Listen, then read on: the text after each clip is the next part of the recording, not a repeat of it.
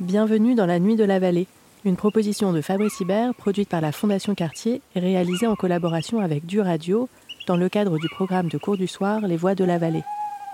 Ce soir, des professionnels, penseurs et créateurs du monde agricole dialoguent afin d'imaginer les modèles d'agriculture de demain, leurs enjeux, leurs solutions et leurs alternatives.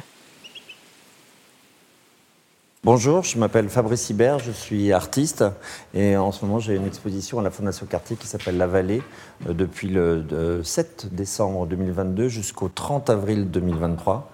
Et euh, pendant cette, euh, exposition, je présente des tableaux et surtout je fais, il y a des programmes qui s'organisent qui autour de tous les sujets qui sont inscrits dans mes tableaux. Et la plupart des sujets à voir avec l'agriculture ou les choses, des expérimentations du vivant que j'ai pu mettre en place depuis euh, une trentaine d'années, en particulier euh, toutes les, euh, les, choses autour des, semis, des semis des arbres, des, plantations dans les, dans les villes. Et en particulier, j'ai des, expériences que j'avais fait quand j'avais à Tokyo en 2008, à Cahors en 99, puis avant à, à Munster, où j'ai planté des arbres fruitiers dans les villes. Et toutes ces choses-là m'ont interrogé sur le, comment intégrer le vivant et la nourriture dans le quotidien. Et en fait, j'ai euh, imaginé avec l'équipe de la Fondation Cartier de pouvoir euh, faire cette soirée aujourd'hui avec euh, les Nuits de la Vallée, où on, va organiser, on organise quelques intervenants qui puissent parler de toutes les les choses autour de l'agriculture, euh, l'agriculture de demain, l'agriculture euh, euh, génératrice, l'agriculture ancienne, et puis l'agriculture peut-être de demain, les eaux, tout ce qui est autour de la nourriture. Et, donc voilà, nous sommes tous là pour, pour parler de ça. Donc j'espère que la soirée sera très bonne. Alors, à côté de moi, j'ai deux, deux acolytes qui sont les, les agriculteurs qui m'accompagnent dans la vallée, qui sont Blaise et Augusto qui vont être là aussi pour pouvoir faire réagir quelquefois sur, euh, ces, échanges. Voilà. Je vous souhaite une très bonne soirée et puis euh, à bientôt.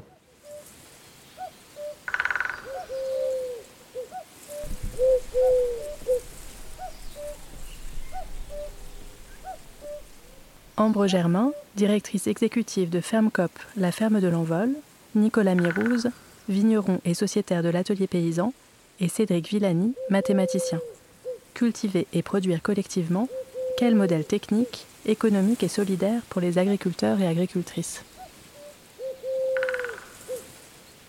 Bonsoir, merci pour votre accueil. Euh, en effet, euh, comme, euh, comme évoqué, depuis l'année dernière, je travaille sur le projet de, FermCop, qui est un projet qui porte la création d'une ferme agroécologique sur 75 hectares une ferme au polyculture élevage, euh, qui est un projet euh, en Essonne, qui a la particularité d'être sur une, ancienne base militaire, euh, une base aérienne militaire, à cheval sur les communes de Bretigny-sur-Orge, le Plessis-Pâté et Leudeville. Et, et donc c'est après avoir, sillonné la France à, la rencontre d'agriculteurs, d'agricultrices innovants et, innovants dans des nouveaux modèles agricoles que j'ai décidé de mettre toute mon énergie dans ce projet et euh, qui, qui, participe beaucoup à la transformation d'un territoire, un territoire de l'Essonne que tu connais bien. Mais absolument. Merci Ambre pour m'avoir euh, mis le pied à l'étrier. Je suis Cédric Villani, euh, mathématicien effectivement, ancien député et député en Essonne. Ma circonscription est une circonscription qui regorge d'enjeux agricole très médiatisé, c'est le fameux plateau de Saclay et la grande lutte des paysans, des quelques paysans contre l'artificialisation euh, trop rapide des sols et des alentours, sont des enjeux auxquels j'étais pas du tout sensible avant d'entrer en politique nationale. Et aussi bien par les enjeux de ma circonscription que par les enjeux que j'ai vus en hémicycle, je dirais que l'agriculture, ça a été la grande révélation pour moi de mon mandat. Il y a cinq ans, j'avais pas tellement conscience que c'était un sujet aussi central, aussi actuel. Et quand mes amis euh, euh, baignant dans le milieu des technologies d'innovation me disaient la PAC, c'est des trucs du passé, les, vraies questions maintenant, c'est l'algorithmique, j'y voyais pas grand-chose à redire. Et euh, aujourd'hui, après les quelques années passées au cœur du débat public, en tant que député et en tant que président ou premier vice-président de l'Office parlementaire scientifique, j'ai pu voir à quel point ce sont des enjeux centraux, de grande actualité et politiquement extrêmement difficiles. Si on s'intéresse à la transition écologique, en termes d'impact carbone, l'agroalimentaire, c'est jusqu'à 30% peut-être de l'empreinte dans le monde. Si on s'intéresse aux questions de biodiversité, les questions de pesticides et de modèles agricoles sont juste majeures. Le Muséum d'histoire naturelle, sans arrêt, nous dit pesticides, pesticides. C'est le premier sujet. Si on s'intéresse aux questions de sécurité des catastrophes qui peuvent nous tomber dessus, évidemment, la sécurité alimentaire, la résilience est en première priorité. Si on s'intéresse aux questions de bouleversement des métiers dans le cadre d'une transition écologique, me suffira de rappeler que dans le rapport du Shift Project sur le plan de transition de l'économie française, le secteur agricole est celui qui est en première place sur la liste des nouveaux emplois créés et avec euh, des, des cibles juste extraordinaires. Si on s'intéresse aux questions éthiques, c'est dans le domaine de l'agroalimentaire qui a les plus importantes en termes de quantité sources de souffrance dans le monde qui nous entoure. Je parle de l'élevage intensif, je parle des euh, milliards et milliards d'animaux qui sont sacrifiés, c'est une chose, mais élevés dans des conditions qui s'apparentent à la torture, c'est quelque chose d'autre. Et euh, dans le cadre de mon engagement pour la condition animale, j'ai vite compris que le secteur agroalimentaire, c'était à la fois le plus important et le plus dur.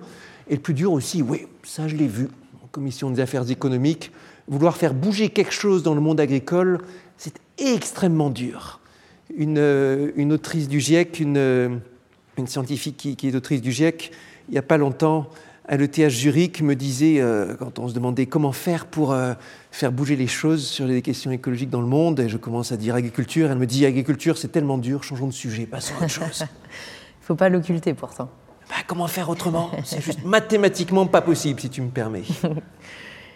Quelqu'un qui est tous les jours euh, dans ce sujet-là, vu que tu es vigneron, Nicolas Oui, bonjour, euh, bonjour Ambre, euh, bonjour Cédric, et puis bonjour à toutes et à tous.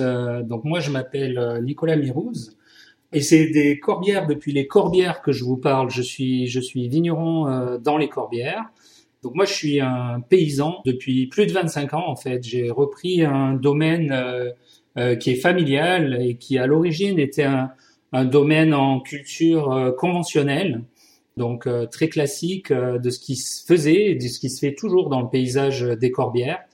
mais assez rapidement, j'ai eu le sentiment en fait qu'on allait vraiment droit dans le mur avec cette façon implantée euh, de concevoir euh, de concevoir l'agriculture et la viticulture pour ce qui me concerne. Et donc en 2001, euh, donc deux ans après la reprise, j'ai mené un, un, une transformation vraiment très importante sur le domaine avec euh, une réduction euh, de la surface. Donc je suis passé de 50 hectares à 25 hectares. et en divisant la surface par deux, en fait, on a réduit le volume de production par quatre. Donc voilà, la volonté, c'était d'adapter euh, notre ferme, notre domaine au projet en fait euh, qu'on avait, qui était de, de valoriser correctement les vins, de les commercialiser en bouteille et de les cultiver euh, ben, avec un, certain engagement euh, qui, qui, soit sans chimie. Euh, voilà, ça c'était notre notre projet. Ça a été long à se mettre en place. En fait, ça s'est fait vraiment sans transition et donc il a fallu assumer ces choix un peu radicaux qu'on a eus. On avait 27 ans à l'époque, j'ai dit on parce que c'est un domaine que je gère avec mon épouse euh, Karine aujourd'hui. Euh, et en 2010, bah, on a pu en fait se certifier en bio. donc ça, ça a été une transformation vraiment importante, même si elle s'est fait bah, année après année. Et c'est qu'en 2015, en fait, qu'on a atteint l'équilibre économique. Donc, il nous a fallu 15 ans euh, pour sortir euh, de la chimie. Voilà, ça c'est notre réalité. Euh, ensuite, bah ensuite les choses se sont un petit peu emballées parce que quand on a l'équilibre économique, ben ça offre la perspective euh, de faire d'autres choses ou en tout cas de les faire à, une autre cadence. Et aujourd'hui, euh, en 2018, en fait, on a fait une conversion vers la biodynamie qu'on pratique toujours. Euh, on réalise des vins sans aucun intrant et on a questionné en profondeur euh, la question de notre autonomie. Euh, et c'est avec l'atelier paysan que j'ai rencontré en chemin faisant en fait que cette question a été a été euh, pour nous est devenue un sujet euh, fondamental parce que euh, c'est devenu le socle en fait de la pérennité euh, de notre de notre ferme. Euh, pour demain, je pense qu'on aura l'occasion d'en parler dans l'heure qu'on va partager. On, on a un projet en fait de diversification de notre production. donc ce sera très intéressant de discuter avec toi, Ambre, bien sûr de ça euh, qu'on on la conçoit en fait, non pas nous en devenant quoi d'un paysan boulanger ou d'un brasseur ou d'un éleveur, mais l'idée ce serait, ce sera, c'est d'installer en fait d'autres producteurs sur la ferme. Et donc j'ai aussi une autre, une autre casquette aujourd'hui, c'est celle de l'atelier paysan dans lequel je suis un sociétaire engagé. Cédric, je t'ai entendu parler de en fait euh, du monde agricole, en fait, de ce que tu de, ton vécu. Euh, tu nous as parlé des paysans, euh, des combats paysans de Saclay, et tu as bien dit ou de ce qu'il en restait, et des difficultés en fait à bouger les lignes dans le monde agricole, enfin pour l'environnement en général, mais dans le monde agricole en particulier. J'aurai l'occasion, dans l'heure qu'on va partager, de vous parler de l'atelier paysan. mais ce que je voudrais tout de suite vous dire, c'est que l'atelier paysan, c'est une société coopérative d'intérêt collectif et que L'objet de cette société, en fait, c'est la transformation sociale et l'évolution euh, du modèle agricole euh, qui est actuellement dominant. Ce que je vais dire pour euh, rebondir sur ce que tu, évoques par rapport au monde paysan, c'est d'une part la très grande fierté, générosité, force d'entreprise qu'on retrouve dans, le monde paysan, avec les, grandes difficultés que tu évoquais, les longues durées. Tu as parlé des 15 années qu'il t'a fallu pour euh, mettre sur pied ton modèle économique. Ça, c'est des choses que j'ai aussi entendues sur le plateau de Saclay. Les gens qui font leur transition, qui évoquent combien il leur faut entre 7 euh, et 10 ans pour, euh, au minimum pour mener à bien leur, grand projet. Et dans le même temps, les contacts que j'ai pu avoir, en particulier avec le monde agricole du point de vue syndical, combien ça a été difficile, dur, dans des euh, joutes politiques où il n'y avait euh, juste aucun cadeau. Et aussi combien, dès qu'on touche sur ce domaine, dès qu'on touche à ce domaine, on voit arriver toutes sortes de euh, verrous venant du côté question du modèle économique, venant de la part de, de, certaines formations politiques qui sont extrêmement puissantes, qui pourraient être décourageantes si on n'était pas convaincu que c'est juste impossible de baisser les bras là-dessus. Et puis, cette chose dure, énorme. Le, le, le, Shift Project que j'évoquais tout à l'heure nous dit euh, si on veut faire une transition écologique à niveau, il faut recruter quelque chose comme 500 000 nouveaux agriculteurs sur une génération, c'est-à-dire en gros doubler l'effectif actuel. Et évidemment, c'est impossible d'imaginer un mouvement qui s'approche de ça s'il n'y a pas un message politique extrêmement fort et ce n'est pas juste une question technique, c'est vraiment une question d'enthousiasme généralisé qui doit traverser la société. Ça, c'est impossible, absolument impossible avec le, avec le, statu quo. Surtout dans un contexte où les, évolutions démographiques sont plutôt euh, à l'opposé de ça. Je parlais tout à l'heure des, paysans qui restent sur le plateau de Sacré, ils sont la moitié de ce qu'ils étaient du nombre qu'ils étaient il y a 30 ans. Donc tout ce qui va mettre de, de, de la lumière du brillant, de l'enthousiasme dans le métier, la façon d'évoquer le, paysan de demain qui va littéralement sauver le monde et la société, c'est quelque chose qu'il faut porter. Oui. il faut trouver des, solutions concrètes à proposer pour lever ces verrous dont tu parlais et, pour donner envie à, non seulement des porteurs de projets, des futurs agriculteurs, des, des consommateurs aussi, mais aussi toute la force publique euh, d'être enthousiaste euh, face à cette transition et moteur. Je suis d'accord. Et c'est pour ça qu'il euh, y a des, nouveaux, des nouveaux modèles qui, apparaissent, qui voient le jour, et, notamment les modèles coopératifs. C'est vrai que c'est un peu le thème de co comment est-ce que cette force collective peut, euh, peut s'animer pour, pour euh, mettre en marche une transition. Et, et c'est toute la force des coopératives, justement, je trouve, de, de rassembler, euh, rassembler des talents, rassembler des envies pour, euh, pour donner vie à des projets. Et c'est marrant, Nicolas, parce que euh, tu parles de cette SIC, donc euh, la SIC de l'atelier paysan. Fermcop est une SIC aussi. Et en fait, l'objet social est exactement le même, c'est la transformation sociale des modèles agricoles et proposer des modèles alternatifs pour revaloriser le statut paysan et, donner envie à, une génération de reprendre la main sur, sur, euh, sur les terres qui vont être disponibles à cause de tous ces départs à la retraite. Et donc, euh, c'est faire évoluer ce métier pour, euh, pour mettre une lumière et un, et un filtre qui, soit, qui fasse que bah, c'est plus un sacrifice de devenir, de devenir agriculteur, du moins pas un sacrifice aussi important que ça peut être quand on voit euh, bah, le mur de l'endettement euh, face, aux porteurs de projets. Euh, voilà. Et donc, c'est ce qu'on essaie de faire, en tout cas avec, avec Fermecop et la ferme de l'Envol, c'est de créer une ferme collective.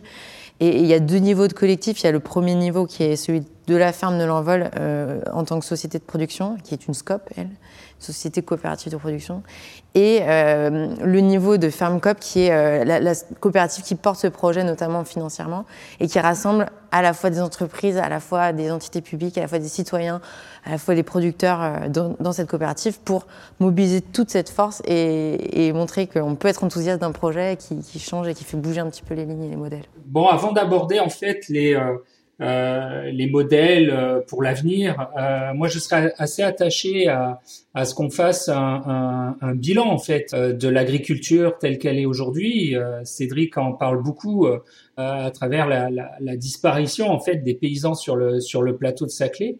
Bon, c'est c'est juste pour faire voilà pour pour donner des informations là-dessus. Le monde paysan, c'était 5 millions de personnes euh, dans les années 50. Il y en avait moins de 2 millions dans les années 80. Aujourd'hui, on est 400 000 agriculteurs. Euh, donc, euh, mais on est promis, en fait, puisque 25% des agriculteurs ont plus de 60 ans, en fait, on est promis à se retrouver très, très rapidement à 200 000 personnes. Donc ça, c'est la représentation en termes de masse. Euh, cette diminution, elle s'est faite à surface en fait constante, à surface de production constante. Ça veut dire que les fermes ont énormément euh, grossi. Il y a une concentration en fait euh, des fermes et les paysans aujourd'hui sont engagés en fait dans une dans une course à la terre euh, en gros, il s'agit de bouffer l'autre avant d'être bouffé. Quoi. Il y a une panique totale en rapport avec le foncier. Euh, 250 fermes, c'est ce qui disparaît chaque semaine en France, et c'est une donnée euh, à peu près constante. Plus grave, on pourrait se dire que euh, ces mesures, en fait, s'accompagnent euh, d'une amélioration du niveau de vie pour les agriculteurs. Donc là, on va parler euh, du côté très social euh, de l'agriculture. Et en fait, pas du tout. Sur la période 2010-2019, on a 77% des revenus des agriculteurs qui proviennent d'aide. On a un quart des agriculteurs euh, sur la même période qui présentaient un résultat annuel moyen inférieur à 8400 euros. Je vous parle du résultat annuel, hein, euh, 8400 euros euh, pour 25% des agriculteurs. Ce constat, juste d'un point de vue social. Je, on parle pas d'autre chose là. Euh, ce constat, c'est celui d'un modèle qui est en faillite euh, totale, totale d'un point de vue social. Nous, à l'atelier paysan, on parle de l'ethnocide euh, paysan. Et moi, je suis issu d'une région, bon, ça, ça, a eu lieu dans d'autres, mais dans lesquelles il y a eu des luttes euh, vraiment très importantes du monde paysan, qui étaient encore structurées en communauté. ça s'est passé dans les Corbières à la fin des années 60 et dans les années 70 où les gens en fait avaient bien compris euh, euh, le dessin qui leur était promis. C'était la disparition euh, des paysans. Et ils ont lutté, lutté pendant plus de dix ans, et finalement, eh bien, ils ont abdiqué. Ils ont abdiqué parce qu'il n'y avait pas d'issue à leur combat, il n'y avait pas de volonté politique, et ça n'a pas changé depuis, mais il n'y avait pas de volonté politique pour que ces paysans soient, soient maintenus.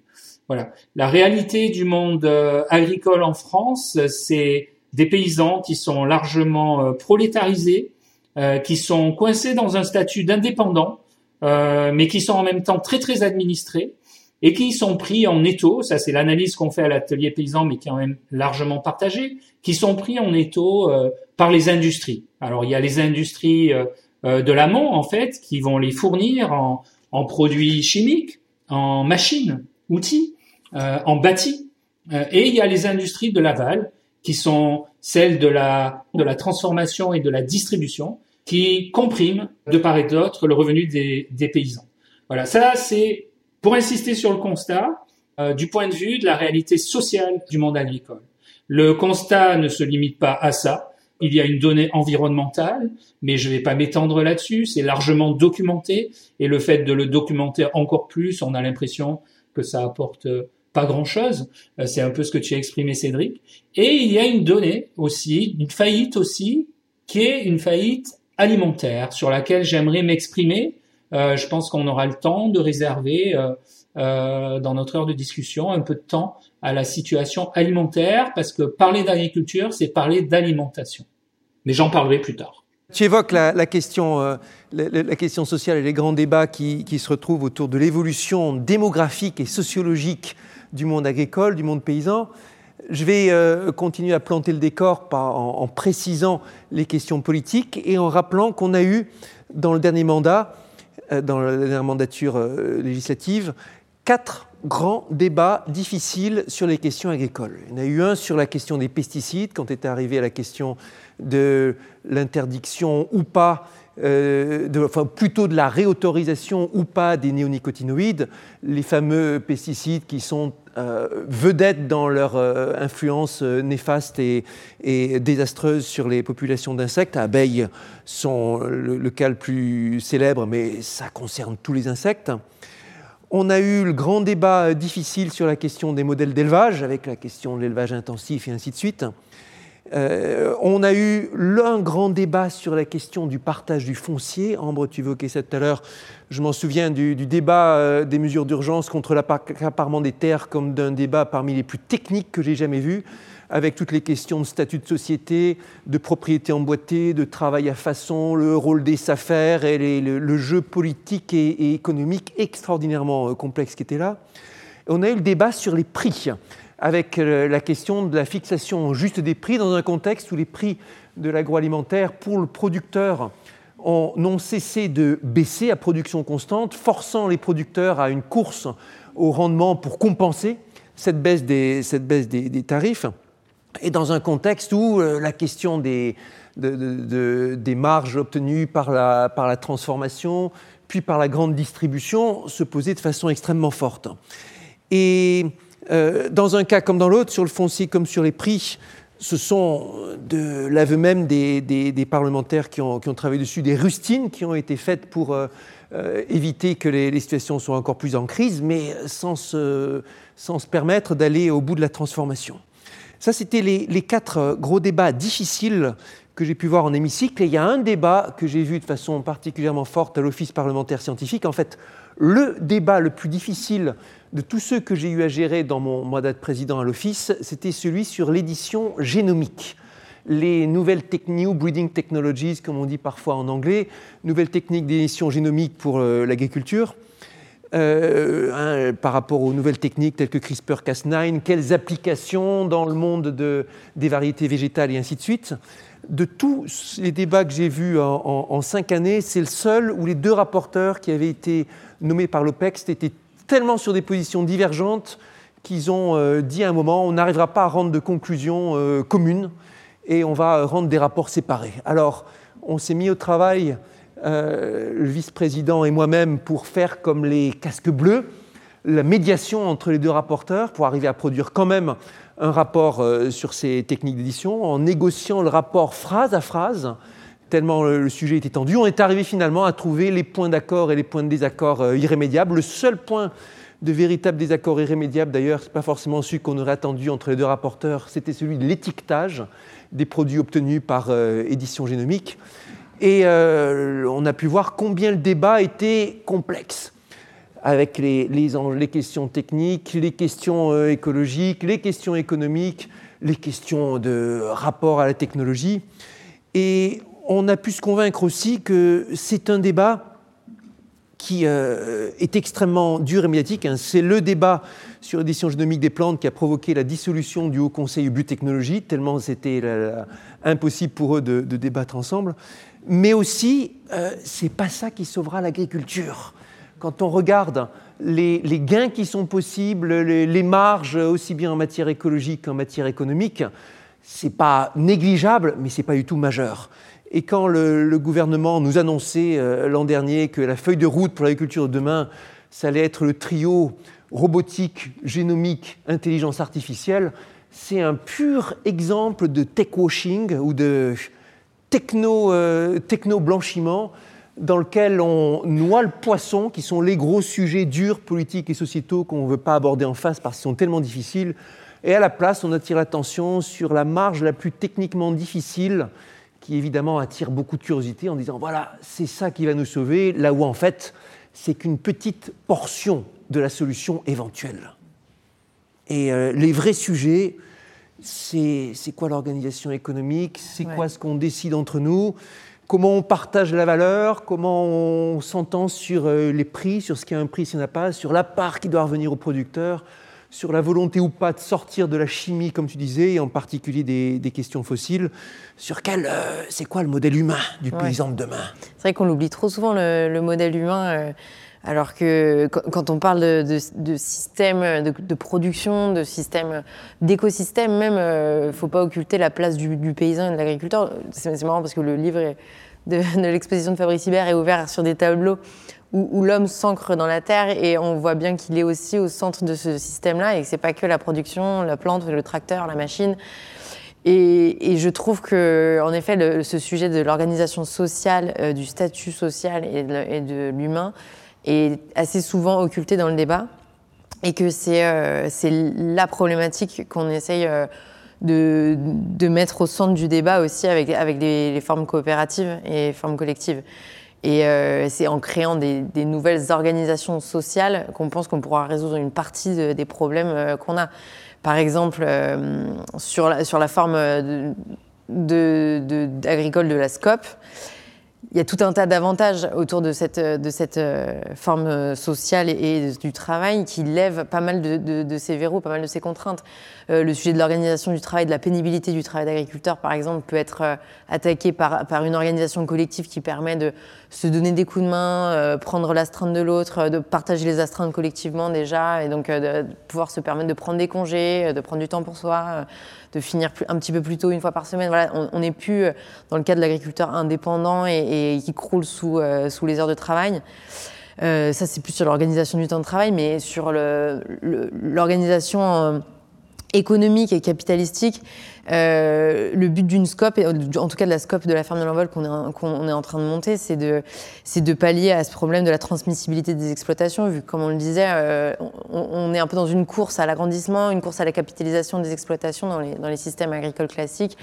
Euh, qui ont des avantages. Voilà, un GAEC, ça a aussi plein d'avantages. Euh, mais l'inconvénient, c'est que bah, l'agriculteur va travailler toute sa vie pour capitaliser et, constituer un capital qu'il pourra, in fine, transmettre pour euh, bah, réaliser un complément de retraite, vu que toute sa vie, il n'a pas beaucoup cotisé avec le statut qu'il a.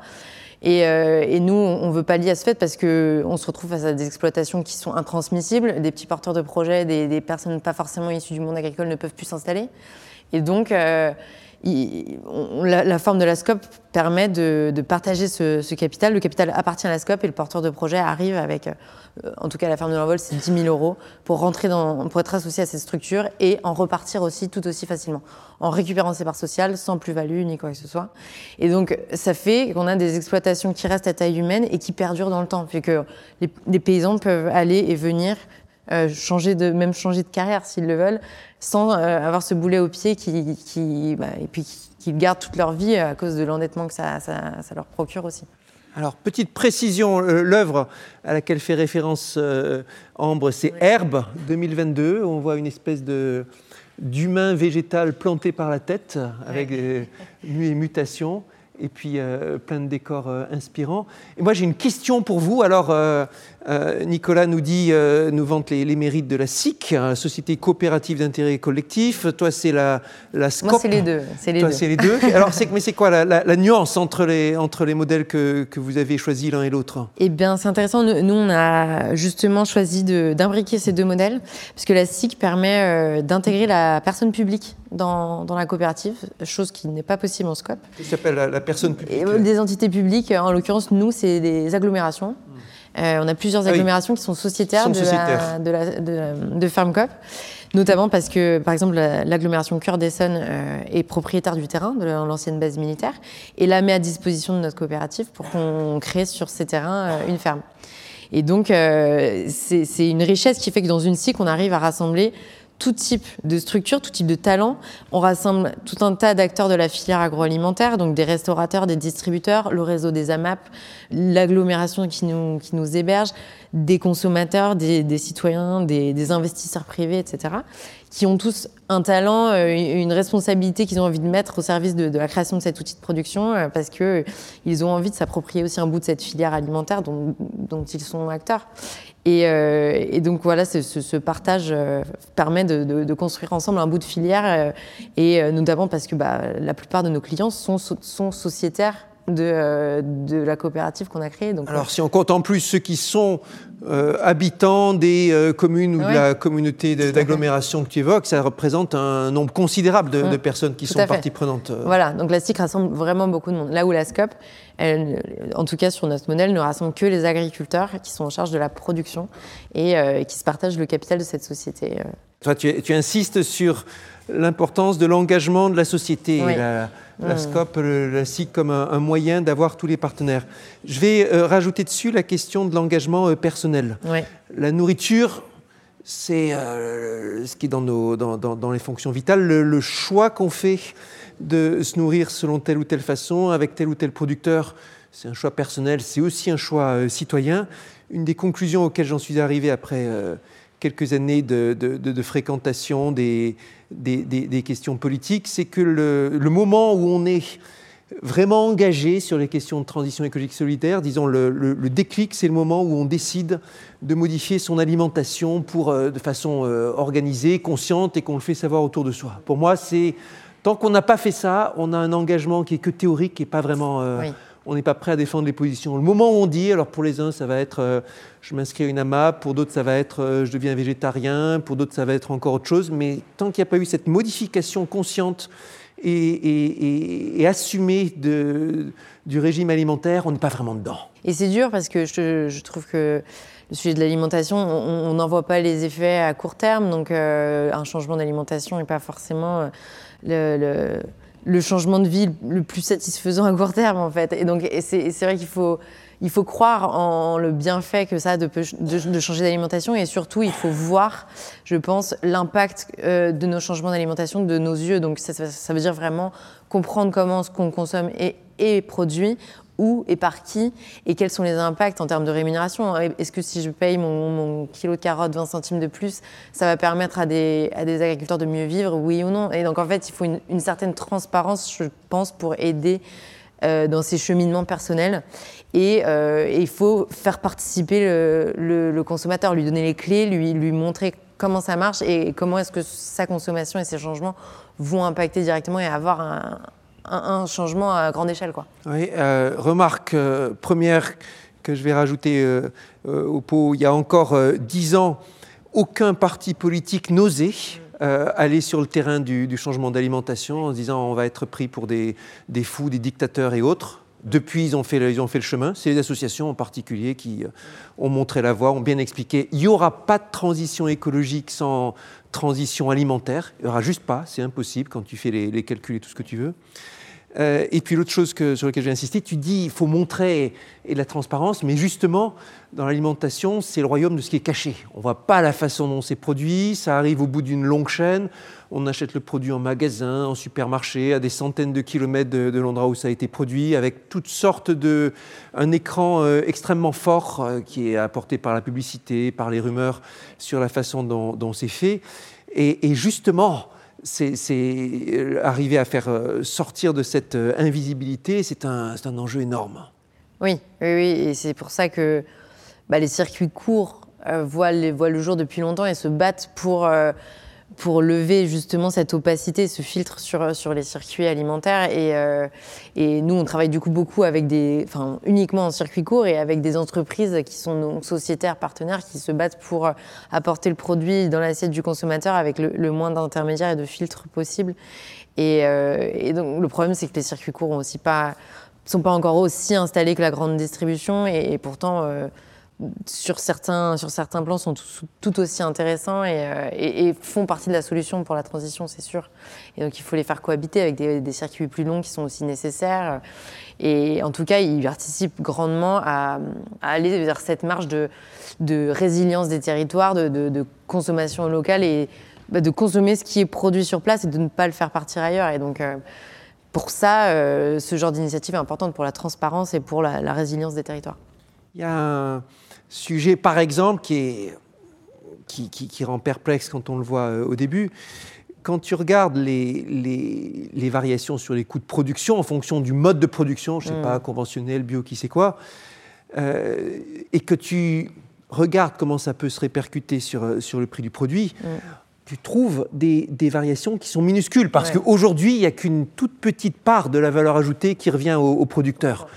Mais comme euh, tout ça va dans une grande moulinette économique, les toutes petites différences au niveau de la production, ils se retrouvent amplifiés par toute la chaîne avec des, écarts de prix qui viennent, euh, qui s'expliquent bien plus par un, modèle, par des questions économiques que par des questions de, de production. Complètement, c'est sûr. Et le problème, c'est que euh, une, ferme comme celle, comme la ferme de l'Envol se retrouve vite impactée par justement euh, ces charges qui deviennent, qui viennent peser sur les coûts de production. Le problème, c'est que dans nos prix, on n'a pas non plus une, flexibilité infinie et, que dans ces contextes inflationnistes, le, le, consommateur a tendance à mettre en dernier plan la priorité alimentaire justement et c'est le budget sur lequel il peut le renier malheureusement. Et, en tout cas sur le sujet de cette répartition de valeur, nous c'est un peu comme ça qu'on a construit la ferme, c'est faire en sorte que cette part euh, de, la valeur euh, qui, revient au producteur, elle soit la plus grande possible. Et ça, ça il n'y a pas de secret, c'est quand même. Est-ce qu'on peut quantifier Parce que pour l'instant, les, les moyennes, c'est des choses du genre. Euh, J'en avais fait les calculs pour un rapport parlementaire quand on parlait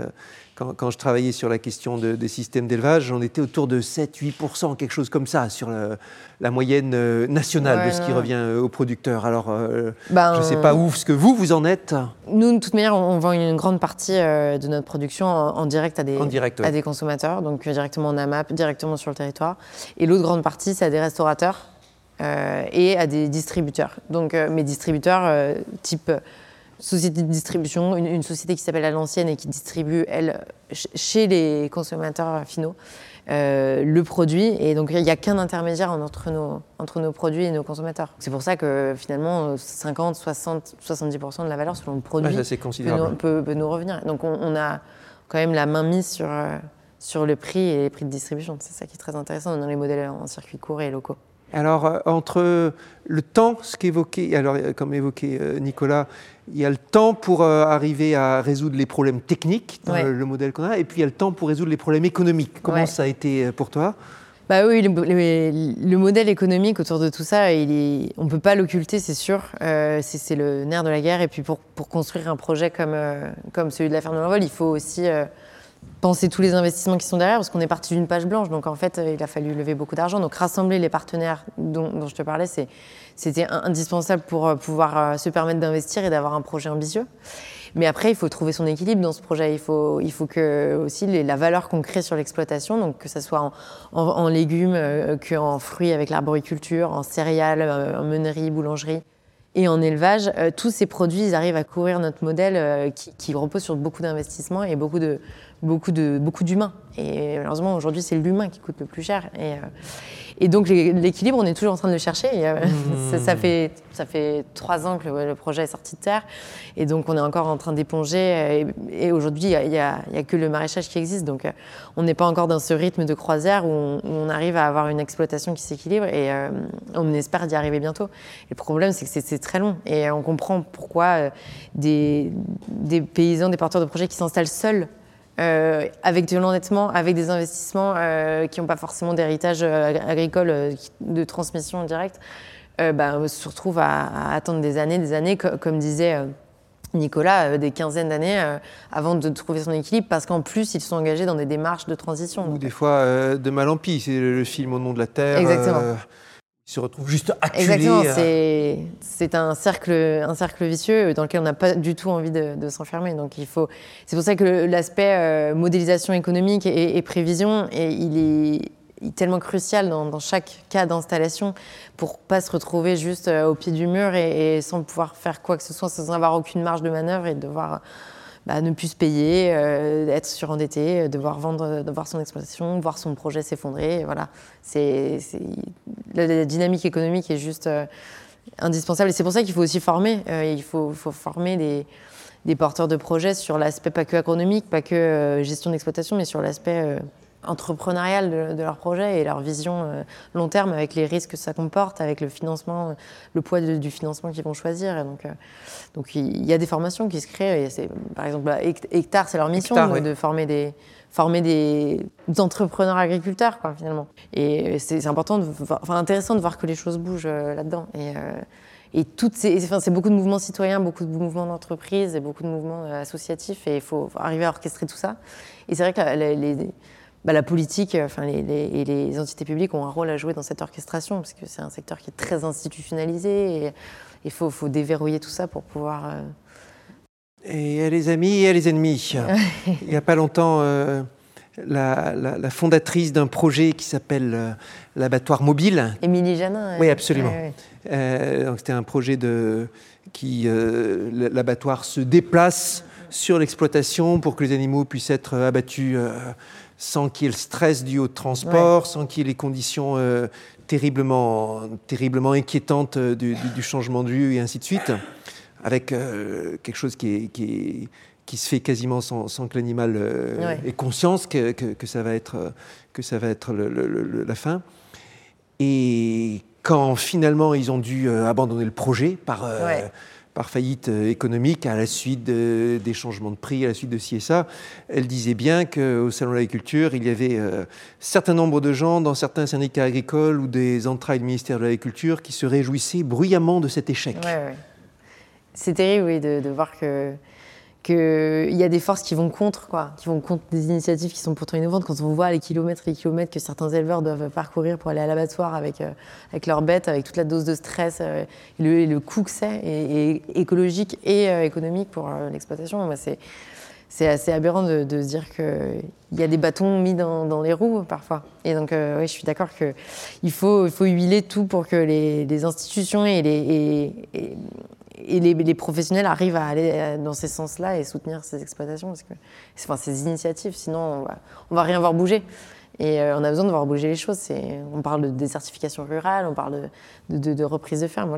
Et en tant que, député, euh, je, pense que c'est intéressant de voir ça sous une dynamique d'aménagement du territoire. comment est-ce qu'on huile tout ça pour faire en sorte qu'on ait un territoire équilibré, résilient Là encore, si on raisonne de, si on essaie de raisonner de façon cohérente, dans un contexte où il y a besoin de redynamiser le tissu euh, euh, paysan, la campagne, et où euh, les modèles classiques ne sont pas des modèles intensifs en, main-d'œuvre. Au contraire, quand il y a du maraîchage, des, coopératives, tout ce que tu veux, ça, représente beaucoup de monde, toute une collectivité.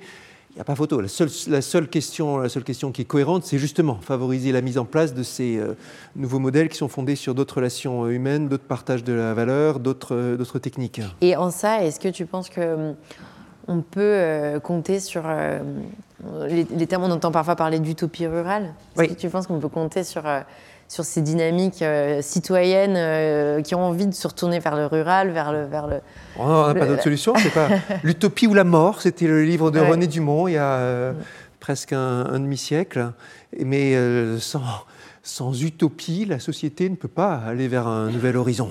Mm. Je voulais vous parler d'un sujet qui est indissociable de, des transformations de l'agriculture, qui est le sujet de la technique et de l'outil. Euh, parce que Cédric, tu as fait beaucoup du coup de, travaux et de rapports sur l'intelligence artificielle, la technologie et, euh, et, son, son, lien avec l'intelligence artificielle aussi. Et Nicolas, euh, toi, à travers l'atelier paysan, tu, travailles aussi la technologie dans, le sens, dans son sens mécanique, dans le sens façonner l'outil pour la main du paysan et, et l'optimiser. Et, et alors, du coup, ça m'intéresse de savoir un peu vos points de vue sur euh, le, rapport entre l'agriculteur et l'outil et comment il, il, va évoluer aussi avec les transitions qu'on est en train de vivre. Allez, je vous parle de technique et après, j'aimerais aussi euh, rebondir sur le sujet euh, de l'alimentation. mais bon, en commençons par la technique. L'atelier paysan euh, parmi toutes les technologies paysannes, donc la machine agricole et la technique, c'est notre euh, sujet de prédilection. En fait, euh, le constat que je faisais sur l'agriculture industrielle intensive et sur la disparition des communautés paysannes, eh bien, l'outil n'est pas du tout neutre. en fait, c'est un sujet politique et qui est en relation directe avec cette évolution. Nous, à l'atelier paysan, en fait, on, on propose à travers des formations donc euh, euh, à la construction d'outils. Euh, c'est des outils qu'on qualifie d'autoconstruits, à travers des tournées de recensement qu'on fait dans les campagnes, on appelle ça les TRIPS, c'est les tournées de recensement à l'innovation paysanne, parce que le monde paysan est un monde innovant. Eh bien, on propose aux agriculteurs de se réapproprier l'outil. En fait, l'outil, c'est le principal poste d'endettement avec le bâti, euh, qui explique euh, euh, le fait que les paysans sont contraints dans un mode de production duquel ils peuvent pas sortir. On pense fermement que les outils sont pas du tout adaptés et servent plus les les fournisseurs, les agroéquipementiers que les paysans eux-mêmes. Nous, on propose de revenir sur des outils euh, pas plus simple parce que c'est pas une affaire de simplicité, mais en tout cas on questionne le, niveau de dépendance en fait de, des paysans avec leurs outils. Donc c'est pas du tout plus simple. Pour euh, développer une agriculture paysanne, il faut remettre du savoir-faire. Euh, euh dans les dans les milieux ruraux, nous on, on, prône plutôt pour des cerveaux plutôt que des serveurs. voilà voilà ce qu'on propose. Donc nos outils, quelles sont leurs leurs caractéristiques? Eh bien, étant auto-construits, en fait, ils sont parfaitement adaptés aux besoins de, du paysan. Euh, quand un paysan achète un outil, en fait, il travaille pas du tout comme lui voudrait travailler. Il travaille avec un outil tel que euh, celui qu'il a façonné a décidé qu'il allait travailler. Et donc, quand on se construit nos propres outils, ben, la première grande modification, c'est qu'on décide comment on va travailler. C'est nous qui définissons euh, l'itinéraire euh, technique. Euh, l'autre euh, élément extrêmement important, c'est que cet itinéraire technique, qui peut évoluer parce que l'outil, il est adaptable. Si le paysan l'a fabriqué, alors il saura le transformer. Et enfin, le dernier point, euh, c'est évidemment toute la dépendance d'un point de vue financier par rapport au poids de l'outil. Donc voilà, nous, notre, notre approche de l'outil, souvent on nous oppose, oui, l'atelier paysan, en fait, vous voulez revenir à la à l'agriculture telle qu'elle était avant. C'est pas du tout le sujet. Nous, notre sujet, il porte sur l'innovation, il porte sur le bon dimensionnement de l'outil pour que celui-ci ne contraigne pas euh, l'agriculteur, mais le serve. Voilà. Et Cédric, peut-être tu veux t'exprimer. Il y aurait tant à dire là-dessus, et notamment tu parlais de robotique, de numérique, de génétique. Nous, on est persuadés que c'est une fuite en avant qui est proposée, qui ne réglera absolument euh, aucun problème, qui ne fera qu'augmenter en fait la dépendance euh, des paysans envers euh, le monde, euh, l'univers industriel, parce que évidemment, pour amortir ces outils plus plus, en fait, ces outils fournis d'une technologie de plus en plus compliquée, eh bien, il faudra des structures de plus en plus grosses pour pouvoir les amortir. Et la promesse, en fait, c'est avec le robotique, le numérique et le génétique, tu disais que ça n'apportait pas beaucoup de solutions. En fait, nous, on pense que ça apporte euh, euh, que des problèmes. En fait, c'est une fuite en avant euh, garantie vers des structures qui seront à capitalisation plus importante. Je vais globalement aller dans ton sens, mais je vais le nuancer. Je vais le nuancer en disant que d'abord, comme tu l'as bien dit, le choix de de l'agriculteur, de l'agricultrice, euh, c'est aussi avec quels outils je vais travailler, quelle, chaîne humaine je vais utiliser pour euh, toute la confection, quel procédé je vais utiliser, et donc il y a quelque chose de, personnel qui va refléter des valeurs. Et en fonction des objectifs qu'on se donne et des valeurs qu'on veut y mettre, on, pourra, dans, certains cas, utiliser certaines solutions. Alors oui, problème qu'on peut avoir avec les outils, ça peut être la, grande complexité, l'inadaptation, la dépendance qui peut être euh, économique ou technique. Et dans certains cas, il peut y avoir aussi des solutions euh, ici et là qui, sont intéressantes. Euh, chaque année, quand je vais au salon de l'agriculture, je prends mon temps pour visiter un peu tout, autant que possible, mais je fais toujours un arrêt au stand de la ferme digitale qui euh, augmente chaque année, dans lequel il y a quantité de projets utilisant de la tech inscrite dans, l'agriculture, et dans lesquels on voit que, d'abord, c'est tout un ensemble de petits de projets qui sont très variés. Parfois, c'est de l'aide logicielle, l'accompagnement et l'édition de, questions économiques. Ça peut être pour la comptabilité, ça peut être pour euh, des relations avec des, partenaires. Euh, parfois, c'est de l'hybridation entre des questions qui sont euh, technologiques et des questions qui sont biologiques. Et il y a des, dans, dans, les cas qui marchent bien, des retours qui sont non négligeables non négligeable sans être pour autant une révolution. Le, comment il s'appelle le, responsable de la ferme digitale me disait sur le tiers de nos clients qui marchent le mieux, on voit que le, client gagne une centaine d'heures de travail par an et quelque chose comme 500 euh, euros par mois, quelque chose comme ça. Je dis ça de, mémoire, je ne sais plus, sans que ce soit une révolution pour un métier qui est euh, très peu payé et dans lequel le temps libre est, euh, un sujet majeur aussi, c'est quelque chose qui n'est pas non plus à écarter d'emblée. Et j'insiste, ou Paulin Pasco, le nom que je cherchais, c'est pas de là en soi que viendra la transition. Je vais donner un exemple. Une boîte qui s'appelle Mycophyto que j'ai rencontrée au dernier salon. Le modèle de Mycophyto, c'est de l'amélioration de, sol ou de, de, variétés végétales ou ce qu'on veut par adjonction de, de, champignons, de toutes sortes de. Comment s'appelle les. Pardon, les, mycorhizes, les choses comme ça et en fonction du sol qui est là, en fonction de la plante, arrive à trouver les bonnes façons de mettre les, bons champignons, le bon mycélium qui va être ici et là.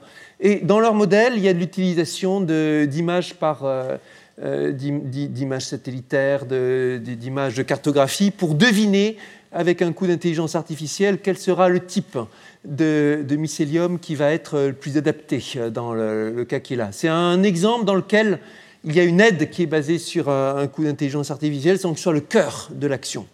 Et euh, des exemples comme ça, il y en a, a, un certain nombre.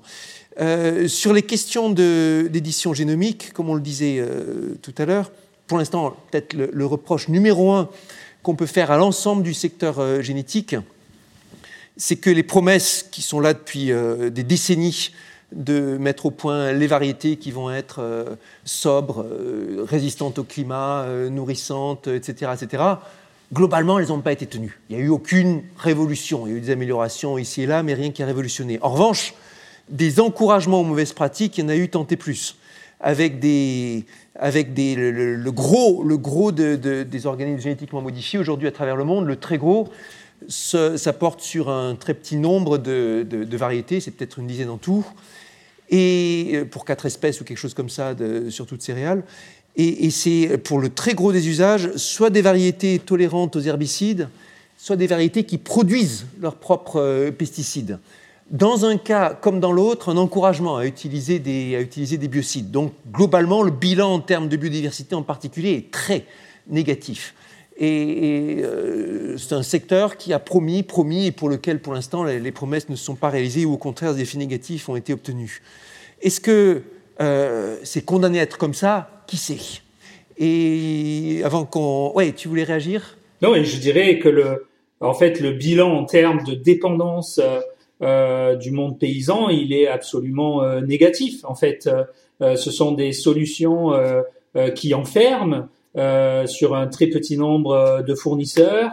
Euh, donc voilà, moi, nous, on y voit vraiment que que des choses très négatives. Tu parles d'un petit gain. moi, je pense qu'on a le, monde paysan a beaucoup à perdre. C'est une fuite en avant en fait qui ne fait qu'accélérer les dépendances. Alors bien sûr, on sera plus directement dépendant, par exemple avec le cas des robots, à, à de la chimie, euh, mais c'est une autre forme de dépendance qui doit interroger. En fait, il faut être critique par rapport aux solutions qui sont proposées et extrêmement attentif parce que euh, le passé nous a montré en fait une voie, euh, une voie funeste pour l'évolution de l'agriculture.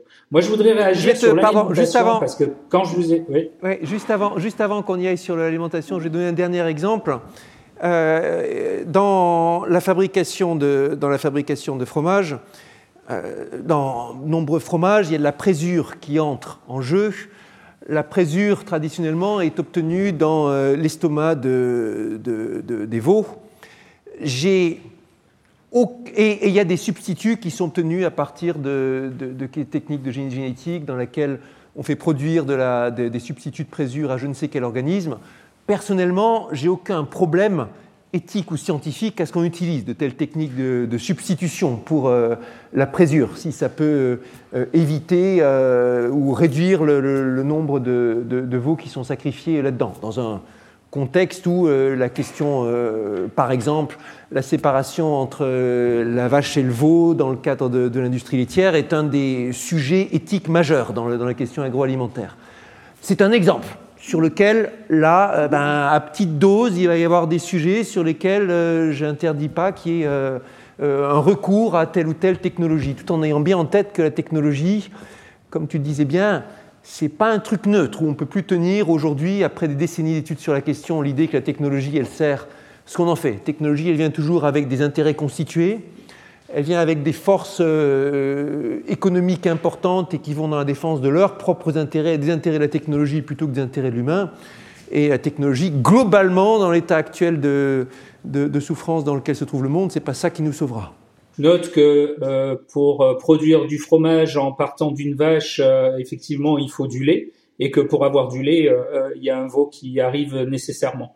Donc voilà, ça questionne quand même. C'est vrai. alors globalement le, le, système. Alors si j'en crois, si j'en complètement, alors si j'en crois les, des copains agriculteurs comme l'eurodéputé Benoît Biteau qui est très engagé là-dessus, il y a des modèles qui sont faisables dans lesquels la séparation entre la vache et le veau intervient au bout de plusieurs semaines et pas de quelques jours, mais ça demande, euh, avec une différence majeure par rapport à la, par rapport à, l'émotion de la vache, si je puis dire ça, et qu'est-ce qu'on va dire euh, C'est un sujet très sérieux, je ne dis pas du tout ça, pas du tout ça à la légère, euh, mais ça demande une bouleverse, un bouleversement du modèle économique de, l'ensemble de la chaîne que, pour l'instant, les syndicats agricoles dominants, on va dire, ne sont pas prêts d'envisager. Est-ce que je peux vous parler d'alimentation? Allez, on y va sur l'alimentation. Puisqu'on parle de transformation euh, du, du, monde du modèle agricole, euh, eh bien, on peut difficilement le faire sans aborder l'alimentation. Euh, euh je vous ai entendu tout à l'heure discuter ben, des modifications de comportement alimentaire, d'aller sur des AMAP, d'aller euh, sur des systèmes euh, de production euh, vertueux et des choix de distribution spécifiques. je voudrais juste attirer votre attention que ce recours, en fait, est réservé à une certaine partie de la population. Vous avez questionné le choix. Alors certainement, c'est très important qu'il y ait de plus en plus de monde qui aille sur ce système. Ceci dit, on pense nous que eh bien, euh, cette nourriture-là est un complément de gamme aujourd'hui de l'agriculture industrielle et qui n'a pas vocation euh, tellement à pouvoir s'étendre. Euh, et puisque vous questionnez le choix, je voudrais vous parler de l'alimentation, peut-être d'une façon un peu inhabituelle quand on parle d'agriculture, et vous parler de la précarité alimentaire. Vous parlez de la France qui a faim, parce que bien manger, eh ben, ça peut être, ça peut faire référence à des choses bien différentes suivant en fait le public auquel on s'intéresse. Bien manger, euh, ça peut être en premier lieu d'avoir une assiette. Euh, il y a une partie importante en fait de la population française qui n'a pas les moyens euh, de l'alimentation qu'elle voudrait choisir. Donc je vais vous parler de précarité alimentaire et du mécanisme de l'aide alimentaire. La précarité alimentaire, elle touche certaines couches sociales bien identifiées. elle touche aussi beaucoup les étudiants. En France, euh, il y a pas si longtemps que ça, c'était en 2018. Donc 2018, c'est la France d'avant le Covid. Hein. C'est l'époque où tout allait bien. Eh bien, il y avait plus de 5 millions de personnes qui dépendaient de l'aide alimentaire. Ça, ce sont des chiffres euh, du Secours catholique. Euh, cette aide alimentaire, évidemment, euh, les choses se sont aggravées depuis. Euh, je pense qu'il y a, a personne pour douter qu'aujourd'hui ça concerne encore plus euh, de personnes. Cette aide, c'est devenu un mécanisme complètement systémique dans notre paysage qui est jamais remis en question. Elle est distribuée par un très grand nombre de bénévoles. Il y a 200 000 personnes qui travaillent bénévolement. Et j'insiste sur le fait que ça veut dire qu'elles ne sont pas rémunérées pour cela. Elles travaillent bénévolement à sa distribution. Et quelle est cette nourriture en fait qui est distribuée? Ce sont les surplus de l'agriculture industrielle intensive. Ce sont euh, les invendus de la grande distribution qui se retrouvent dotés de cette façon-là en fait d'une filière de recyclage complètement invraisemblable euh, où elle ne finance pas. Euh, ben, je parlais des 200 000 bénévoles par exemple, où elle ne finance pas les personnes qui s'engagent en fait dans euh, sa distribution en récupérant les invendus de la grande distribution, elle participe aussi très directement à la compression des coûts pour les agriculteurs. Euh, euh, mais comment est-ce qu'on peut continuer à, comme ça, sans remettre en question ce système, à traiter euh, d'une façon invraisemblable les, les, plus pauvres d'entre nous, les bénévoles qui, qui veulent les accompagner et les paysans qui voudraient les nourrir. Ça, on, parlait dans notre constat de la faillite de l'agriculture industrielle intensive. Je vous ai parlé de la crise sociale pour les paysans. Euh, je vous ai parlé des problèmes environnementaux. Euh, on pourrait tous en parler. Euh, eh bien, il y a aussi une crise alimentaire, euh, bien sûr, qui concerne les problèmes de santé, euh, l'obésité, les maladies cardiovasculaires, mais elle concerne aussi cette précarité alimentaire. Euh, nous, à l'atelier paysan, on pense que pour transformer le monde agricole, en fait, euh, ça se fera pas, comme tu l'as bien souligné, Cédric, vous l'avez souligné tous les deux, ça se fera pas sans une transformation alimentaire. On propose de euh, de socialiser en fait la question de l'alimentation. On pense évidemment qu'avec 400 000 agriculteurs aujourd'hui, avec des divisions dans ce monde-là que que tu as que tu as exprimé, euh, Cédric, que tu connais bien. En fait, évidemment euh, que les agriculteurs euh, vont pas porter directement euh, la transformation agricole. Nous, on pense qu'il faut s'adresser à la communauté des mangeurs, euh, c'est-à-dire euh, aux citoyens de ce pays, pour transformer la question, le modèle agricole. Et on a des, on travaille sur plusieurs propositions. Et une proposition sur laquelle on est engagé, c'est la sécurité sociale de l'alimentation, qui repose, qui repose sur trois piliers en fait. Hein. L'universalité, c'est-à-dire que c'est un accompagnement euh, qui est destiné à tous. L'idée, c'est euh, qu'une somme en fait soit réservée pour tous les mangeurs mensuelle de 150 euros. Elle repose sur un conventionnement qui serait organisé démocratiquement.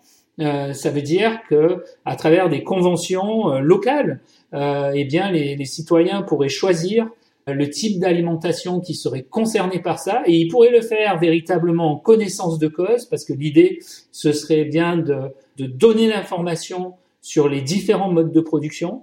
Personne, en fait, euh, ne tient à manger une assiette euh, qui est produite à partir euh, de la chimie.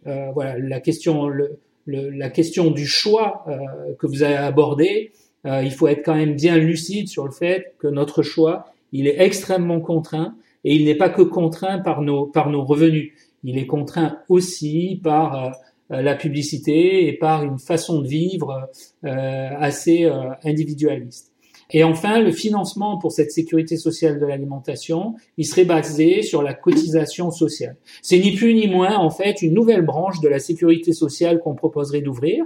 Partout sur le territoire, il y a des expérimentations qui sont réalisées euh, dans des communes ou même dans des zones rurales. On en porte une, nous, ici, euh, euh, dans les Corbières. Euh, et ces expérimentations, en fait, sont des modèles d'alternatives. Alors, les alternatives seules ne suffiront pas à changer le système. Les alternatives sont nécessaires, elles ne sont pas suffisantes. Nous pensons qu'il faut les accompagner de deux choses. Il faut les accompagner euh, d'éducation populaire ou de coéducation, et il faut aussi les accompagner de rapports de force. Parce que je pense qu'il faut quand même être lucide que par rapport aux transformations que nous envisageons, eh bien, il va falloir euh, considérer que rien ne sera concédé ni par les élites politiques, ni par les élites euh, économiques, et que euh, un autre modèle sera possible quand on aura engagé une transformation sociale. Donc, je t'ai entendu parler, Cédric, de volonté politique. Évidemment que c'est à ce niveau-là que ça se passe et que c'est des changements systémiques qu'il nous faut engager. Donc voilà voilà, je voulais, je voulais quand même euh, vous parler de ça. C'est un, pour que les gens en fait comprennent bien que l'atelier paysan c'est un programme politique. Euh, c'est un programme politique qui se limite pas à une alternative. Euh, nous, on fait des alternatives bien sûr à travers le savoir-faire sur le métal. On fait de l'éducation populaire et on, engage aussi des rapports de force où on est conscient en tout cas que rien ne se fera sans la lutte. Voilà. Ouais, et sans, le faire ensemble surtout. C'est un projet politique parce que les choix d'alimentation, ils reflètent des choix de société, ils reflètent des choix écologiques, ils reflètent des choix économiques. Et comme tout projet politique, tu l'as très bien dit, ça doit avoir un volet d'éducation, euh, de bataille culturelle même, et un volet de rapport de force. Ça n'arrive jamais que le sujet qui est euh, dans l'intérêt du plus grand nombre, il tombe tout cuit comme ça. Mais bravo pour ce projet en tout cas, euh, Nicolas. C'est sûr que ça doit être beaucoup d'énergie de porter, euh, de porter ça à tout, à tout niveau de sphère et à tout public. Et, c'est intéressant de voir que l'atelier paysan, c'est pas que la construction de machines customisées pour les, pour les agriculteurs. Même si on en a une très belle sur la ferme de l'Envol qui s'appelle l'Agrozouk pour, la gros Ça sera quoi pour, pour biner. Euh, alors, c'est une sorte de, de bineuse euh, ou RC Tri, mais euh, avec un vélo au-dessus. Un peu comme le, le Ah vélo oui. sur, un, sur un, un escabeau à côté dans l'atelier de Fabrice. Et l'idée, c'est de, de pouvoir passer sur des, des planches de maraîchage sans euh, passer avec un, un tracteur qui peut avoir tendance à tasser bon, au-delà de la En consommation. plus, ça doit être bon pour la santé. Et ben oui, ça fait faire du sport. et- Bon, là, il déraille de temps en temps, je crois. mais- Merci en tout cas pour euh, vos engagements et pour cet échange très riche. Merci, chers amis. Euh, on a bien compris que c'est un appel aux volontaires euh, pour aller découvrir euh, l'Essonne euh, et la Grozouk euh, dans la ferme de l'Envol. La Nuit de la Vallée est une proposition de Fabrice Hibert, produite par la Fondation Cartier et réalisée en collaboration avec Du Radio, dans le cadre du programme de cours du soir Les Voix de la Vallée. L'ensemble du programme sera à retrouver en écoute sur les principales plateformes de podcast et sur les sites de la Fondation Cartier et de Du Radio.